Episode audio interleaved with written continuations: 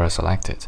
Even if I get 8 hours of sleep, if I wake up at half past 6, I feel terrible. If I wake up around 8 am, I feel great. What's going on? From Farah Ghanem. Sadly, biology dictates a lot when it comes to sleep patterns. I've spent years trying to turn myself into a morning person. Due to my current job and commute, I have to wake up no later than half past 6 am every day. This may not seem so late to some, but despite everything I've tried and continue to try, this makes me chronically tired and constantly feeling like I'm not getting enough sleep, even if I go to bed earlier and increase the number of hours of sleep I get. We all seem to be happy with a certain number of hours of sleep. This is socially accepted, and if you ask around, most people will tell you their number.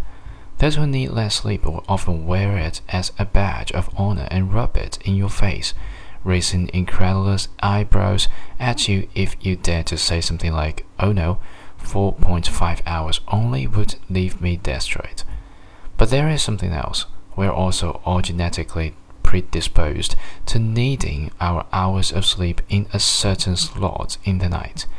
This is better known as our chronotype and it is defined by our mid-sleep. Simply put, mid-sleep is the hour in the night when you're halfway through your required number of hours in their optimal positioning within time. You can figure this out if you have a bunch of days off. Go to sleep when your body is compelled to, rise when you feel rested. Take the number of hours you slept, divide them by two, and add the result to the time at which you fell asleep that's your mid-sleep and chronotype. A lot of us aren't getting our sleep when we need it due to 8 to 5 or 9 to work schedules, resulting in chronic exhaustion that mimics jet lag that even has a term coined for it, social jet lag. To learn more about this, I recommend a book called Internal Time by German chronobiologist Till Roenneberg. Early chronotypes will, of course, also rub that in your face. I just opened my eyes at 4:30 a.m. and smile and began singing with the birds and butterflies. Early chronotypes who need few hours of sleep, they're probably plotting word domination. It is a bit of a genetic lottery, this one. One thing that has made early mornings less painful for me is exercise the previous afternoon or evening.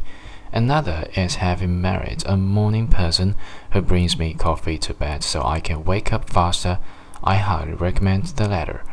Perhaps more things will work for you. Good luck.